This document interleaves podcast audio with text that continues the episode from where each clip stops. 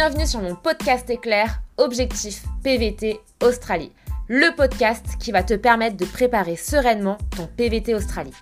Éclair parce que le format se décline en un jour, un podcast, un conseil en moins de 5 minutes et ce pendant tout le mois de décembre. Le PVT, c'est un rêve pour des milliers de personnes chaque année. Trouver des conseils utiles, comprendre les démarches administratives, chercher les bonnes informations, les questions sont nombreuses pour les futurs PVTistes. Si tu te reconnais dans ces questions, que tu sois au début de tes préparatifs ou sur le point de partir, abonne-toi. Ce podcast va devenir ta meilleure source d'inspiration pour les prochaines semaines. Moi, c'est Milo, spécialiste et blogueuse sur l'Australie, et chaque jour, je partage sans compter des conseils et astuces pour t'aider à préparer l'aventure qui va changer ta vie. Si cet épisode te plaît, n'hésite surtout pas à le partager sur tes réseaux sociaux en me taguant et à lui laisser 5 étoiles sur toutes les plateformes d'écoute.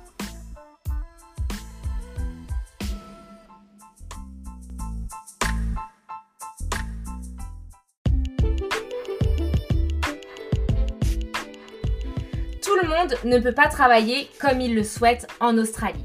En effet, tu dois avoir le bon visa et surtout, tu dois avoir la bonne certification. Et des certifications, il y en a un petit paquet. Alors accroche-toi car ce n'est pas un podcast qui va être très digeste, mais une chose est sûre, il va être très utile dans ta recherche d'emploi.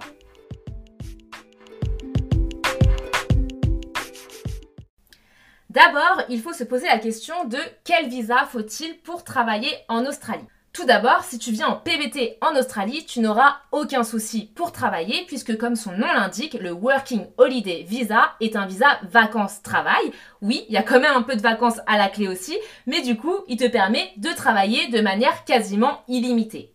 Le Working Holiday Visa est renouvelable jusqu'à deux fois sous condition et il te permet de travailler jusqu'à 6 mois pour le même employeur. Si tu viens en Australie avec un student visa, tu pourras également travailler jusqu'à 40 heures par période de 15 jours. Si tu as un visa touriste, tu n'as pas le droit de travailler pour un employeur australien, donc à tes risques et périls si tu veux tenter le coup. Passons maintenant au cœur du sujet, ce sont les certifications. Car oui, pour travailler en Australie, tu as besoin de passer et donc de payer bien évidemment une certification supplémentaire selon le secteur d'activité dans lequel tu veux travailler. Commençons par la Y-Card. C'est la certification qui te permet de travailler dans le secteur de la construction. C'est un secteur qui recherche souvent du personnel, donc cela peut être intéressant de valider cette certification. Tu peux la compléter avec d'autres certificats Excusez-moi en amont pour mon accent tout pourri, la forklift licence pour conduire un chariot élévateur, le Working at Height Certificate pour travailler en hauteur, le Confined Space Certificate pour travailler en espace confiné et la Blue Card ou alors Traffic Control Course pour devenir Traffic Controller. Tu peux le passer dans un centre de formation, mais tu peux aussi le passer sur Internet, uniquement dans le Queensland, le Western Australia et la Tasmanie, attention. Et en termes de tarifs, ça peut aller d'une trentaine de dollars à une centaine de dollars. C'est une certification obligatoire pour travailler dans le bâtiment en Australie, mais sache que tu l'auras vite remboursé tant les salaires peuvent être intéressants. Deuxième certification intéressante à passer, c'est le RSA. Alors attention, rien à voir avec le RSA en France. La certification RSA pour Responsible Service of Alcohol sera nécessaire pour travailler dans ce qu'on appelle l'hospitality. Donc en fait, c'est tout ce qui est restauration, bar, etc. Et c'est notamment pour pouvoir servir de l'alcool. Dans tous les États, sauf dans l'État du Victoria, il est possible de passer son RSA en ligne. Dans le Victoria, tu es obligé de le passer dans un centre de formation. Tu as ensuite le RCG ou RSG. Donc le RSG, ça tient pour Responsible Service of Gambling. C'est donc une certification pour celles et ceux qui veulent travailler dans le milieu des jeux d'argent.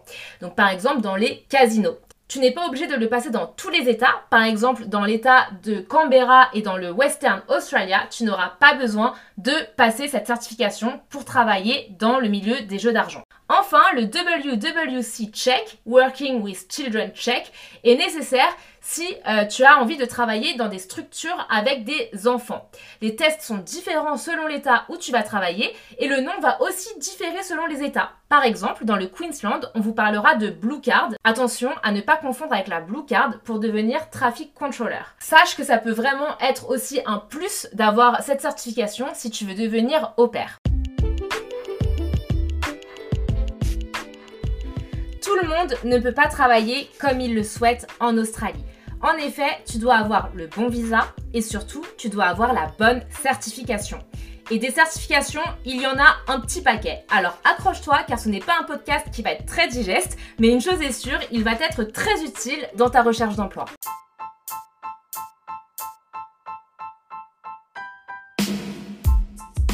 Si tu as écouté ce podcast jusqu'ici, c'est certainement que cet épisode t'a plu. Ce podcast, il est fait pour toi et pour t'aider dans tes préparatifs. Je propose également du contenu sur Instagram, Facebook, YouTube et sur mon site internet. Contacte-moi si tu souhaites plus d'informations sur le PVT Australie.